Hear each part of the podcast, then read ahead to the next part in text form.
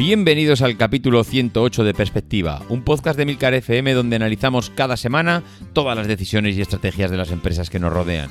Esta semana nos toca hablar de diferentes noticias que han ido surgiendo, muchas de ellas relacionadas con el sector de la distribución, aunque también hablaremos sobre la migración al sector de servicios.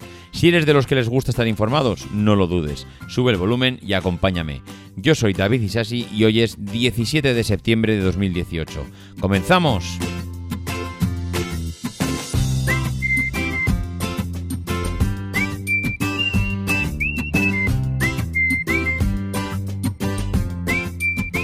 Muy buenas a todos, ¿cómo estamos? Bueno, pues una semanita más aquí al pie del cañón, o al pie del micro mejor dicho, para grabar otro capítulo de perspectiva. Esta semana tenía varias empresas también apuntadas, pero han surgido en el último momento diferentes noticias que me han hecho cambiar de idea.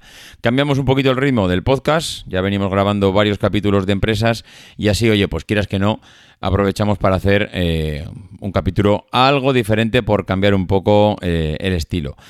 ¿Qué noticias traemos? Pues nada, eh, la primera de ellas, algo tan sencillo como se acabó el chollo de las grandes ciudades. Señores que venían a hacer negocio aquí, no vengan al centro de la ciudad, que parece ser que esto se ha acabado. ¿Y por qué digo esto?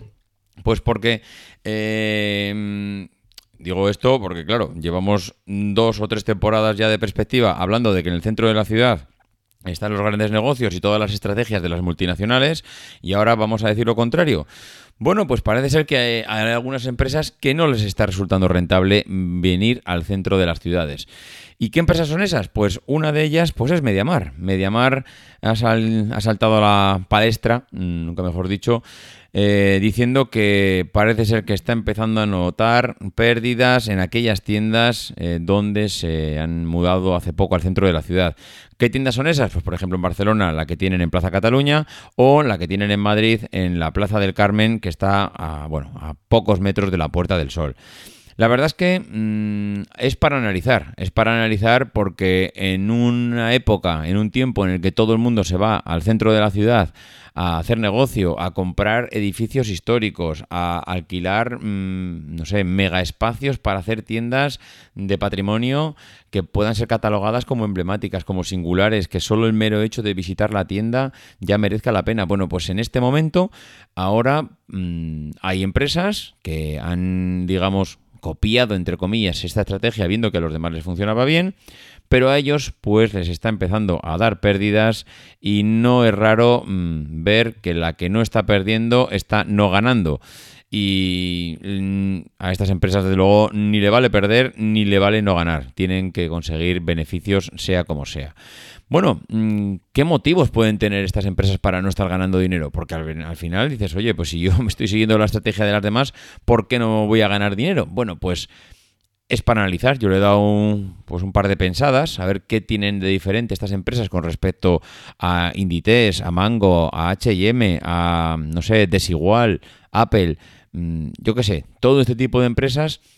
Y hombre, el primer. Yo he sacado dos conclusiones, pero la primera de ellas podríamos decir que. Mm, no sé, no sé cómo decirlo, eh, pero ¿Tú te irías al centro de la ciudad a comprarte un, no sé, un frigorífico, por ejemplo? Pues igual no es lo más habitual, ¿no? ¿Tú te irías al centro de Madrid a comprarte una televisión? ¿Tú estarías paseando por el centro de Madrid y te comprarías una lavadora? Mm, no parece lo más normal. La verdad es que el tipo de producto que vende Mediamar es un producto que no es, eh, digamos, de ocio, es un producto de necesidad. Yo me compro una televisión cuando se me rompe, yo me compro una lavadora cuando se me estropea, me compro una cafetera cuando la necesito, me compro una, mm, no sé, un exprimidor, una freidora, cuando realmente hay una necesidad porque, bueno, tienes un... Eh, tienes una idea, o bien se ha roto o bien te la quieres comprar como nueva pero no es un producto como el que pueda tener Zara, que es ropa. Y la ropa es moda, y la moda es algo que nos gusta, es algo que, mm, aunque tenga un pantalón, pero si veo otro y me gusta, me lo voy a comprar. Puedo tener unos zapatos, pero si veo otros que me gustan, me los voy a comprar. Y eso es algo que no puedes tener en Mediamar. Mediamar son productos voluminosos, son productos que no son fáciles de llevar. Un turista se va a llevar una televisión que viene a andar por el centro de Barcelona y viene a patearse Barcelona todo el día, a visitar museos, a visitar monumentos. Pues evidentemente no es fácil. Hombre, me diréis, hombre, no todos son televisiones, evidentemente. Hay exprimidoras. Tú te comprarías, mm, si te vas de viaje a París, eh, por ejemplo, al centro de París, mm, entras a un Mediamar y te comprarías una exprimidora y te irías de todo el día dando vueltas con él. No sé, diría que no, diría que no es el producto eh, típico para comprarte cuando estás en el centro de la ciudad. Y luego, pues eh, no nos engañemos, evidentemente tiene su negocio y hay gente que compra. Yo mismo he comprado en el centro de la ciudad porque estaba de paso y en un momento dado, pues he comprado algo en el Mediamar, pero... Mm, ¿Por qué Inditex está ganando dinero con Zara, Springfield, eh, no sé, Stradivarius? Pues porque Springfield, iba Springfield, Inditex tiene una estrategia muy marcada y esa estrategia está eh, principalmente basada en la rotación de producto. No tiene mucho margen, porque al final eh, esta gente no tiene mucho margen en el producto, están mm, ganando muy poco. Primar, Primar tiene una tienda en el centro de Madrid, un edificio espectacular, una tienda mm, cientos de metros cuadrados. ¿Por qué no está ganando Primar eh, dinero con, con o sea, por qué Primar sí está ganando dinero con un producto en el que tiene apenas, mm, seguro que céntimos o euros de, de beneficio en cada uno y, y Mediamar no? Pues porque Primar vende miles de ropa al día, pero miles es miles y miles de artículos de ropa todos los días. Que si sumas el poco margen que le está dando cada una de ellas, pues realmente es donde le sale el beneficio. ¿Por qué eh, Primar no quiere implantar los métodos de pago, eh, los Apple Pay, los Samsung Pay, mm, todos estos artículos en el centro de Madrid, bueno, perdón, en sus tiendas? Pues porque tiene tan poquito margen que a nada que le dé un poco más de margen a, esas, a esos intermediarios que, van a, que le van a aportar eh, el teléfono o el reloj para pagar, pues mm, va a perder el poco margen de beneficio que le da la rotación de producto. ¿Cuántas televisiones hay que vender para que esto sea rentable? Mm, cientos. ¿Vas a vender cientos de televisiones en el centro de Madrid o en el centro de Barcelona? Ni de coña. ¿Vas a vender cientos de lavadoras? ¿Van a vender cientos de frigoríficos? ¿Vas a vender cientos de cafeteras todos los días? Evidentemente que no. Claro, mm, esto, que lo he pensado yo en cinco minutos, ¿No lo habrán pensado los señores de Mediamar? Hombre, evidentemente que sí. Entonces, eso es lo que se hace raro. Se hace raro que ellos saben que no es un producto en el que el turista se quiera llevar, no es un producto, es un producto de necesidad, que lo compras cuando lo necesitas, punto, no lo compras cuando estás de vacaciones.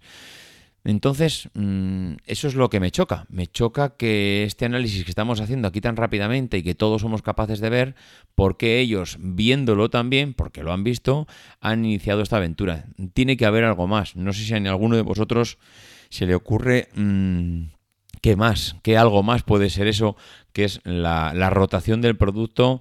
Eh, el tipo de producto eh, es un producto que no es de ocio, es un producto de necesidad.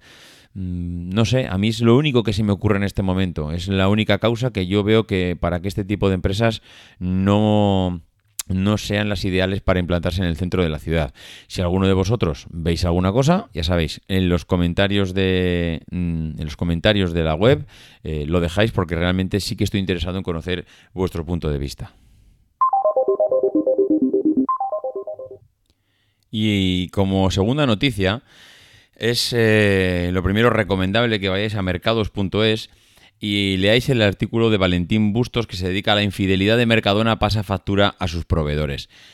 Es eh, esto precisamente es lo que le ha dado capítulo, o sea, perdón, capítulo, le ha dado sentido al capítulo, al nombre del capítulo de hoy de, de perspectiva porque creo que después de la automoción y todo lo que vamos a ver en los próximos años, la distribución alimentaria es donde vamos a encontrar la próxima disrupción y de las gordas. Está habiendo una cantidad de movimientos en este sector que creo que los próximos 10 años van a ser realmente apasionantes lo que vamos a ver. Ahora mismo lo que estamos viendo es un cambio de estrategias en las grandes marcas que realmente no saben cómo acometer lo que les viene encima les viene algo tan fuerte como lo que le ha venido a la banca. La banca sigue acometiendo su reestructuración eh, para adaptarse a estos nuevos tiempos, pero en cierto modo digamos que la banca ya casi, casi digo casi porque sigue adaptándose, pero ha hecho el gran cambio por lo menos en España. Mm, en cambio, los supermercados, los centros de distribución, todavía mm, yo creo que no les ha afectado pero eh, siguen buscando la manera de posicionarse a futuro. ¿Qué es lo que está pasando con Mercadona? Ya conocéis todos por la estrategia de Mercadona con respecto a sus proveedores, o mejor dicho, sus interproveedores, que hasta ahora era, yo te voy a dar volumen hasta un nivel que ni te imaginas, pero quiero exclusividad y yo te voy a gobernar la empresa. Te voy a decir a qué precio te voy a comprar el producto, te voy a decir eh, qué es lo que tienes que invertir de cara a próximos, eh, a próximos años, te voy a gobernar, te voy a dejar margen, te voy a dejar que ganes dinero, pero aquí el que gobierna soy yo. A cambio, eh, exclusividad, dinero, etcétera.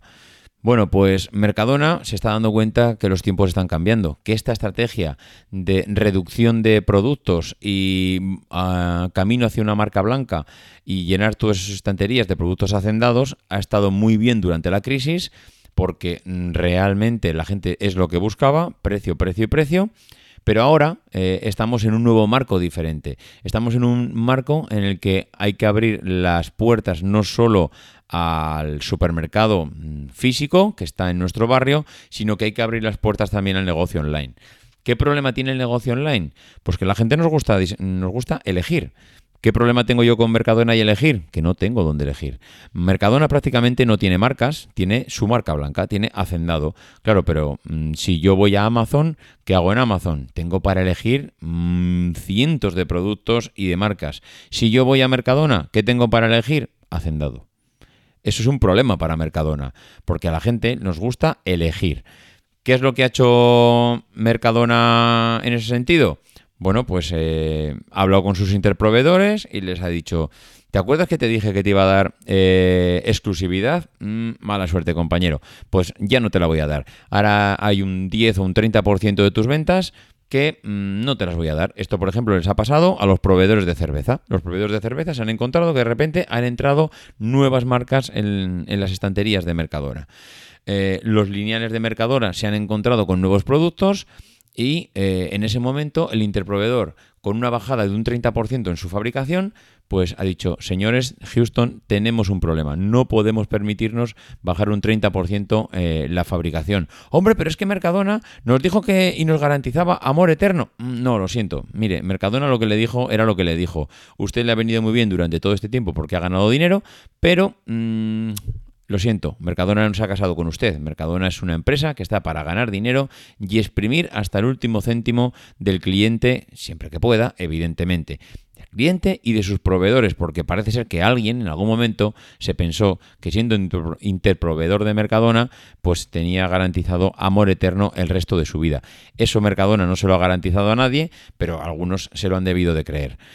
¿Qué pasa? Pues que algunos no tenían estructuras comerciales. Algunos se han dado cuenta que con una reducción del 30% en, su, en sus ventas, pues han tenido que salir a vender. Claro, pero es que salir a vender es muy complicado cuando no tienes comerciales. Procesos comerciales antes no existían. Tú no tenías una estructura comercial. Lo que tenías era un proveedor, o mejor dicho, un cliente que te lo compraba todo. Y no solo te lo compraba todo, sino que te decía, y el año que viene prepárate para un 10% más. Y prepárate para que en los próximos 5 años eh, tengas que suministrarme un 30, un 50, un 200% más de producto. Claro, tú encantado de la vida. Mientras la cosa subía para arriba, mm, amor eterno a Mercadona. Ahora la cosa, pues igual no pinta tan así. Claro, Mercadona no te va a dejar de comprar. Mercadona sigue fiel a ti. No te preocupes, compañero, yo te voy a seguir comprando. Igual no te compro tanto, eso es verdad. Igual en vez de comprarte, mm, no sé, medio millón de productos, te compro 450.000 o 400.000. Pero oye, que es un montón. Ya, ya, pero es que yo contaba y estaba preparado para medio millón. Pues mala suerte, tienes que buscarte la vida, tienes que empezar a escudriñar el mercado y buscar a otro Mercadona que eh, te compre lo que estás fabricando. Evidentemente no saldrá con la marca Encendado, saldrá con tu marca, pero a mí eso pues eh, me da igual. Claro, eh, estamos hablando que Mercadona en el año 2017 estaba dando trabajo a 54.000 personas en más de 250 fábricas. Esto es una auténtica bestialidad, esto es una auténtica sangría para eh, una decisión como estas. Pero mm, no, le está, no le está quedando otra. De hecho, ha habido empresas, y en el artículo lo dice así, eh, Binsa, que se dedica a la fabricación de alimentos para mascotas, que ha sido comprada por una empresa belga, United Pet Food, porque, mm, bueno, es que no tenía otra opción. Es decir, yo no estoy preparada, no tengo estructura comercial, no he salido al mercado, no estoy posicionada en el mercado, nadie me conoce y ahora mismo ¿qué hago? Pues me tengo que vender. Y es así de duro lo que está pasando. Con lo cual, ¿qué nos enseña todo esto? Pues que nada es eterno, nada puedes decir que va a durar para toda la vida y que ese amor eterno que te juran las grandes empresas o tus clientes, pues va a durar mientras ellos les interese que duren tú has vendido tu alma al diablo, recordemos que ha habido empresas que no se han plegado a las exigencias de Mercadona y se marcharon a, bueno, a vender su producto donde ellos entendían que gobernaban la situación y esas empresas han seguido adelante. Mm, eso no quiere decir ni que sea mejor ni peor. El Grupo Siro lo hemos analizado hace dos semanas y el Grupo Siro ha ganado una cantidad ingente de dinero y la sigue ganando. Es verdad que en el último año ha reducido un 7% los beneficios. Ojo, ojo, Mm, está reduciendo beneficios. Ellos dicen que es para no traspasarle al, al cliente eh, los, los, costes que han incrementado, ni las mejoras, ni nada. Bueno, lo que tú quieras, un 7% menos. Mm, ¿Qué hay detrás de eso? Pues lo sabrá Juan Roch y el presidente del grupo Siro. Mm, seguramente nadie más lo sabremos. Pero lo que sí que es cierto es que el negocio online está obligando a que muchas empresas cambien la perspectiva de cómo tienen que enfocar los negocios, tienen que adaptarse a las necesidades de los clientes, cuando nosotros vamos a comprar online, nos gusta comparar, no nos gusta cerrarnos a una sola marca. Mercadona estaba cerrada a una sola marca, prácticamente a su marca Hacendado, y ahora mismo, pues hombre, cuando tienes que abrirte y empezar a ofrecer un servicio más variado, pues necesitas más proveedores. Y cuando necesitas más proveedores, o le quitas la cuota de mercado al que ya tenías, o que me expliquen cómo se hace. Y siguiendo con la distribución, pues nos encontramos con otra noticia, o bueno, más que otra noticia, otro conjunto de noticias que al final van relacionadas con el sector. Y es que eh, los grandes, o bueno, sí, los grandes sí, porque al final los, los pequeños realmente no, eh, no sé, digamos que no se, yo creo que no se ven forzados a aplicar este tipo de medidas, pero las grandes cadenas de supermercados siguen eh, intentando posicionar un punto diferencial con respecto al resto. ¿Qué es un punto diferencial? Pues hombre, eh, cuando la guerra de precios llega a un momento en que ya no es algo prácticamente a poder modificar porque no puedes estar bajando los precios día tras día, tras día, tras día, pues lo que haces es buscar otro tipo de diferenciación con el resto. O eh, reducir eh, los costes que tienes para, mm, bueno, digamos, mantener ese margen eh, para poder bajar precios. ¿Cómo lo haces? Pues hombre, esto lo puedes hacer mm, evidentemente como todo, ser lo más eficiente posible, que es la estrategia de Mercadona, buscar la eficiencia al límite para poder ofrecer o mantener un, un, margen de beneficios, digamos, sostenible en el tiempo y de tal manera que ese margen de beneficios con un gasto mínimo te eh, unos precios muy competitivos con respecto a los demás y eh, lo puedes hacer con siendo otras marcas, como por ejemplo Lidl, que está ahora mismo diferenciándose con los demás, una vez que ya eh, hemos dicho que la guerra de precios es la que es, y ahora cómo nos diferenciamos con respecto a Mercadona, ¿qué ofrecemos más? Pues vamos a ofrecer un puntito de calidad, no vamos a vender huevos de, de gallinas enjauladas. ¿Esto es una decisión que atrae clientes? Pues posiblemente sí, pues posiblemente hay un tipo de cliente que últimamente está muy acostumbrado a lo bio, está muy acostumbrado a los productos naturales y que decirle que no vendes huevos de gallinas enjauladas, pues es algo que, bueno, parece ser parece una tontería, pero que mm, te posiciona en un tipo de producto en venta que realmente pues está de moda y es lo que hay. También estás eh, también estás están, perdón, anunciando eh, la cadena prácticamente ha hecho anuncios de que van a eliminar las bolsas de plástico y no te van a dar bolsas de plástico o que no mm, van a utilizar bolsas de plástico en sus tiendas. Bueno, pues eso también te posiciona dentro de esa misma línea de antes, de ser una cadena bio, de ser una cadena sostenible, de ser una cadena que cuida el medio ambiente, de ser una cadena ecológica y eso al final pues va labrando una imagen de marca que te va diferenciando con respecto a los demás. Y hay gente que elige este tipo de cosas para ir a comprar. Aunque a otros os pueda parecer una tontería, y dice, pues a mí qué más me da. Pues si no son enjauladas las gallinas, pues que sean enjauladas. Si es que yo ya, a mí estas cosas paso. Pues muy bien, igual hay gente que Esto le da igual, pero hay otra mucha gente que no, que esto mm, dice, pues mira, antes de eh, dejar mi dinero en una empresa que no dedica ni un céntimo de euro a la, a la sostenibilidad del planeta, pues lo voy a hacer eh, en una empresa que o bien no dedica o no utiliza bolsas de plástico, o bien los animales pues no viven enjaulados, etcétera, etcétera. Bueno, pues eh, en la misma línea, Lidl eh, ha convocado a la prensa para contarnos que esto ya venía implantándolo, pero que digamos que afianza la estrategia en sus lineales desde marzo y que ahora toda la leche fresca que vende cuenta con un doble certificado, el de pastoreo y el de bienestar animal. Mm, con lo cual, pues siguen insistiendo en que son sostenibles, que son eh, cuidadosos con el medio ambiente, que son ecológicos. Bueno, pues ahí tenemos una marca que siguen labrando con bueno cercano a la sostenibilidad del planeta y eso parece como decíamos una tontería pero no lo es Carrefour por ejemplo Ahora dice que para eh, hacia el año 2022 van a prestar atención al tema de la sostenibilidad y eh, van a luchar contra el desperdicio alimentario y van a hacer hincapié en los productos bio. Y ya tiene de hecho dos tiendas en exclusiva donde solo se venden este tipo de artículos. Bueno, pues también empieza a marcar los pasos en esta línea porque está viendo que la sociedad está valorando este tipo de productos. El corte inglés ya dice que cuenta con más de 6.000 referencias eh, en criterios, con criterios de sostenibilidad, que lleva ya varios años, donde los grandes almacenes han disminuido un 17% las emisiones, han disminuido un 19% el consumo eléctrico, eh, durante eh, todo este tiempo han iniciado planes de gestión eficiente de las luces, con control de consumos, con luces LED, y que en este caso las bolsas también son reutilizables y de papel.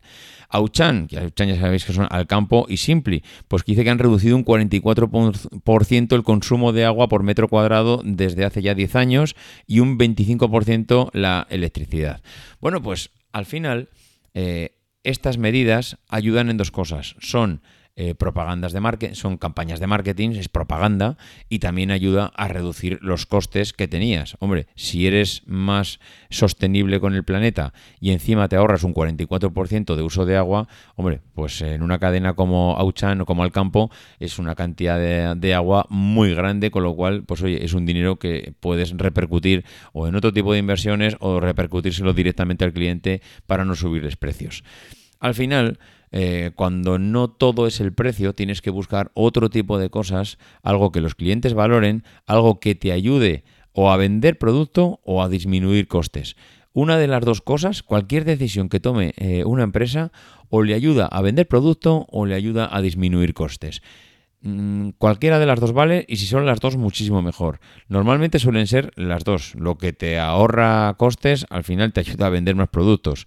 Mm, por cuestiones indirectas o por mil historias. Pero al final, eh, lo que sí que tiene que tener eh, cualquier empresa eh, en mente es que mm, tienes que buscar algún tipo de posicionamiento con respecto a tu competencia. Y una noticia que mm, me ha gustado mucho, me ha gustado mucho, mm, me ha llamado la atención, es ver cómo determinadas empresas pues van cambiando el producto o las sinergias que tienen en función de, cómo ah, va avanzando los mercados ¿no? y cómo se va, van avanzando los tiempos. Por ejemplo, eh, había una noticia también de Pedro Dávila en, en mercados.es que decía que Acciona imita a Ferrovial y lanza un servicio de movilidad compartida en Madrid.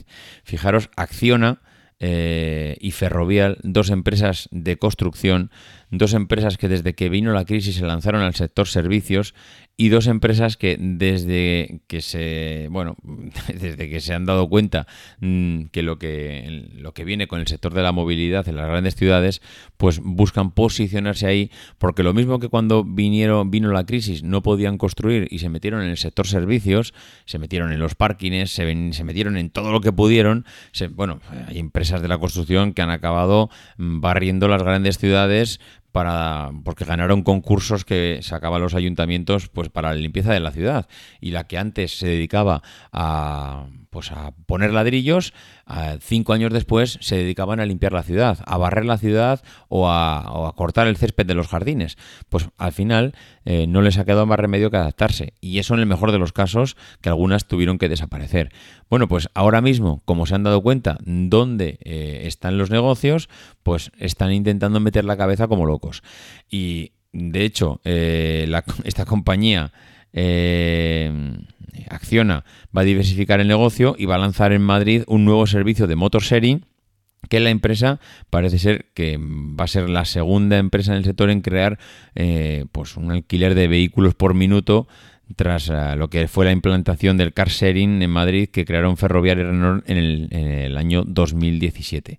Bueno, pues esto lo único que nos hace ver es que muchas empresas que, no les queda otra que adaptar toda la empresa. Es que no vale solo con diversificar un poco el producto, no, tengo que cambiar de negocio completamente. Y si antes ponía ladrillos y luego tengo que barrer la ciudad, pues la barro. Y si tengo que cortar el césped, lo, lo corto. Y si tengo que mm, alquilarte un coche, pues te lo alquilo. Al final eh, son auténticos monstruos que necesitan adaptar sus negocios a, los, bueno, digamos, a los tiempos que corren, porque no se pueden permitir el lujo de, disminuir sus ventas. Son un montón de empresas que están en bolsa, que los accionistas necesitan beneficios y hay que salir a cualquier eh, sector a ganarse las habichuelas. En esta misma línea está Wallapop, que no sé si alguno se ha percatado, que desde hace ya un tiempo está empezando a vender pisos en, en su plataforma de venta de segunda mano. Pues sí, Wallapop eh, lleva ya más de 30.000 operaciones cerradas en este sector y es algo que seguramente nadie en Wallapop pensaba cuando se creó la cuando se creó la empresa. Todo el mundo pensaba que era una empresa de artículos de segunda mano, ordenadores, bicicletas, teléfonos, relojes, mm, yo qué sé, cualquier artículo que tienes en casa que no lo vas a utilizar y lo puedes vender, pues eh, Wallapop mm, le cogió el relevo a eBay y pues prácticamente es un referente hoy en día en el segunda mano. ¿Qué pasa? Pues que ellos lo que hacen, al igual que todo el mundo, es analizar qué venden sus clientes dentro de Wallapop. Al final ellos saben todo, todo, todo lo que están vendiendo los demás. Y claro, en el momento que tienes todos esos datos, lo único que tienes que hacer, como las grandes compañías, es seguir el mercado. Si tú detectas que los clientes que están entrando en Wallapop empiezan a, a vender un producto nuevo, pues lo que tienes que hacer es adaptarte. Y en este momento se han dado cuenta que una de las grandes eh, entradas de productos son pisos, el mundo inmobiliario. El mundo inmobiliario está volviendo a resurgir. Estamos volviendo a los mismos errores que tuvimos en el pasado, con la única excepción que todavía todavía, y eso es para algo de poner entre comillas, los bancos no se han vuelto locos y no están dando el 100% de las hipotecas. Han vuelto a abrir el grifo, y han vuelto a agarrar el grifo en principio y vamos a pensar y vamos a cruzar los dedos de manera sostenible. Es decir, si quieres comprarte un piso, ahorra primero y luego vienes y hablamos de cuánto te voy a dejar. Pero si crees que te voy a dar el 100% y que mm, a partir de aquí va a empezar la fiesta como empezó hace muchos años, pues esto, lo siento, pero de momento no está pasando. Esto no quiere decir que no acabe pasando, pero bueno, digamos que de momento no está pasando. Porque hay muchas empresas, que, o sea, muchas empresas, muchos bancos que te dicen, no, yo te voy a dar el 80% del crédito. Ah, muy bien. Y con el otro 20%, mira, es que no tengo dinero, es que lo siento. Mm, mira, vamos a hacer una cosa. En un 80% te lo doy como un crédito hipotecario y el otro te lo doy como un préstamo personal. Con lo cual, al final te acabo, te estoy financiando el 100% del crédito o del coste de la vivienda. Nos estamos engañando. Es que nuevamente estamos haciéndonos trampas al solitario. Pero es que como es lo que nos gusta, pues mira, eh, en cierto modo al final tenemos lo que nos merecemos. Eh, volviendo al tema de Wallapop, Wallapop decía al final dice, oye, ¿y, en, qué le sirve a Wallapop que yo esté vendiendo pisos? Si al final Wallapop no me cobra nada por poner un servicio. Ya, pero Wallapop se ha dado cuenta de una cosa. Si yo eh, le pongo fácil y le adapto el servicio o digamos mm, mi, mi página web, mis filtros, mi todo, lo adapto a la gente que quiere vender pisos y, y, y, y, lo importante, le empiezo a facilitar eh, cuáles son las diferentes opciones de créditos a los que puede acceder, le puedo cobrar ah, por este servicio. Es decir, si no, yo no, no solo te pongo fácil el que vendas tu piso, sino que además te pongo en contacto con las diferentes plataformas o diferentes bancos que pueden darte un crédito o como hacen otras, mira, te comparo créditos de diferentes bancos y te digo cuál es el mejor. Y si te doy servicio eh, y si te doy acceso a todo esto, pues evidentemente me quedaré con una pequeña comisión. Ojo, una comisión eh, una comisión, ojo, que la comisión de un piso no es la comisión de un móvil. Si me quedo con un tanto por ciento de un piso, es un producto muy elevado. Al final, al cliente le estás facilitando a alguien que le va a dar un, crédito, le va a dar una hipoteca, y por otro lado, eh, estás quedándote con, con, una comisión bastante jugosa. Bueno, pues esto, eh, al final, parece pues una tontería, pero pues no lo es. Es una forma de saber qué es lo que es, para qué están utilizando los clientes tus plataformas y es una manera, pues al final, de adaptarte y sacar pues unos cuantos miles de euros de, de este servicio. Bueno, pues eh, por mi parte yo creo que nada más. Llevamos ya media horita de programa, yo creo que más que suficiente. Hemos dado unas cuantas vueltas a las noticias que han acaecido esta semana y que realmente yo creo que merece la pena haberlas, haberlas comentado. Ya sabéis que me gustaría muchísimo que hicieras algún comentario en la página web sobre estas noticias, porque hay algunas de ellas que desde luego estoy convencido que tenéis un punto de vista pues diferente al mío. Y ya sabéis dónde hacer los comentarios, emilcar.fm barra perspectiva, ahí podéis hacer los comentarios que estiméis oportunos. Si queréis mandarme un correo electrónico, davidsasi.mac.com, si queréis eh, seguirme en Twitter, arroba maxatine, y eh, ya sabéis lo que decimos todas las semanas, no dejéis de intentar ser uno de esos locos que hacen lo imposible por cambiar el mundo.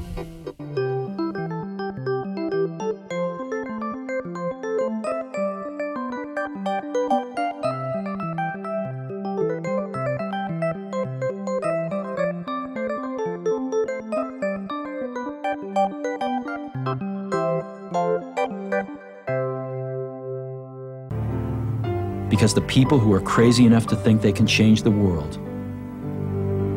are the ones who do.